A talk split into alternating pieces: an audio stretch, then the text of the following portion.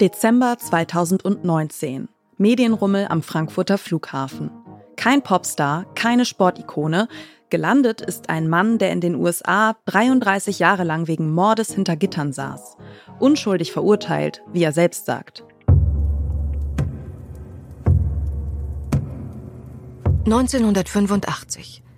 Ein brutaler Doppelmord erschüttert die US-amerikanische Kleinstadt Lynchburg im Bundesstaat Virginia. Die Opfer? Das gut situierte Ehepaar Nancy und Derek Haysom. Nach Monaten der Ermittlungen geraten ihre 21-jährige Tochter Elizabeth Haysom und deren 19-jähriger Freund, der deutsche Diplomatensohn Jens Söring, ins Visier der Ermittlungen. Bei seiner Verhaftung gesteht Söring die Morde. Erst vier Jahre später, bei seinem Prozess, revidiert er sein Geständnis und behauptet, die Schuld nur auf sich genommen zu haben, um Elizabeth Haysom, Sörings Aussage nach die wahre Mörderin, vor der Todesstrafe zu schützen.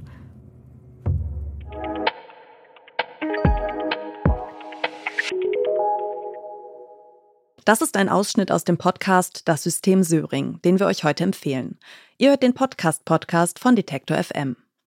Vor ein paar Jahren wurde Jens Söring von der US-Justiz auf Bewährung freigelassen und an Deutschland ausgeliefert. Seitdem ist er ein gefragter Mann auf Talkshow-Bühnen und in Rundfunkstudios.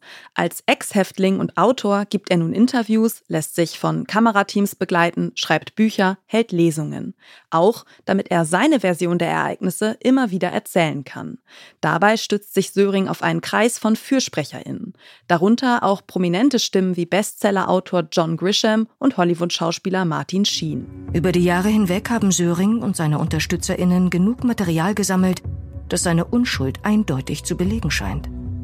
Gerichtsakten, Gutachten, Zeugenaussagen.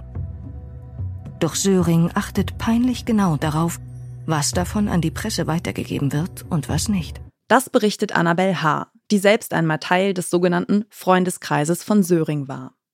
Die bekommen extra erstellte Medienpakete, die werden denen geschickt. Da sind nicht nur fallbezogene Dokumente drin, sondern da sind auch Dokumente drin, die Söring selbst erstellt hat. Söring manipuliert, wenn er nicht gegen die Fakten ankommt, dann manipuliert er, indem er den Fokus von den Fakten wegschiebt und sich vollends darauf konzentriert, dass diese Person, die da öffentlich gegen ihn was sagt, diskreditiert wird. Im Podcast kritisiert der US-amerikanische Autor, Übersetzer und ehemalige Strafverteidiger Andrew Hamill, wie JournalistInnen mit Sörings Fall umgehen. Er fordert sie auf, genau hinzusehen, ihre Sorgfaltspflicht wahrzunehmen. Andererseits könne er verstehen, warum viele Menschen Söring Sympathien entgegenbringen. Jens Söring wisse sich zu präsentieren. Er sei ein sympathischer Mann mit bewundernswerten Charaktereigenschaften. Hemmel zeigt sich überzeugt davon, dass dessen UnterstützerInnen an Sörings Unschuld glauben. Sie haben für sich beschlossen, das Beste in ihm zu sehen, weil Sie ihn ohnehin schon mögen, mit ihm gesprochen haben und ihn sympathisch, lustig und liebenswert finden. Und je sympathischer, lustiger und liebenswerter Sie ihn finden, desto schwieriger wird es für Sie, das Bild dieses netten, schmächtigen, belesenen, gebildeten deutschen Mannes mit dem des brutalen Mörders, der diese beiden Menschen abgeschlachtet hat, in Einklang zu bringen. Was ist über den Doppelmord an Nancy und Derek Hazen bekannt? Welche Art von Beziehung haben Elizabeth Haysom und Jens Söring seinerzeit geführt? Und was kommt dabei heraus, wenn man Sörings Aussagen einem Faktencheck unterzieht? Das wollte auch der inzwischen pensionierte britische Ermittler Terry Wright wissen. Er hat jede einzelne von Sörings Unschuldserzählungen genau geprüft. Herausgekommen ist ein 454 Seiten langer Bericht, bekannt als Wright Report. And in the end, I don't believe it at all. And I really did try hard to find evidence to support his story. And I couldn't find any. But I found lots of lies. Wright habe die Hoffnung, dass sich Menschen, die seinen Bericht lesen, ein differenzierteres eigenes Urteil über den Fall und die Person Jens Söring bilden könnten. Er jedenfalls werde weitermachen. Solange er weiterhin lügt, werde ich auch die Wahrheit sagen. Das treibt mich an. Ich finde nicht, dass er mit dem Mord an zwei Menschen sein Geld verdienen sollte. Wie ist aus dem verurteilten Häftling Jens Söring der Buchautor und Medienprofi geworden, der er heute ist? Welche Verantwortung tragen Journalistinnen und Medienhäuser dabei?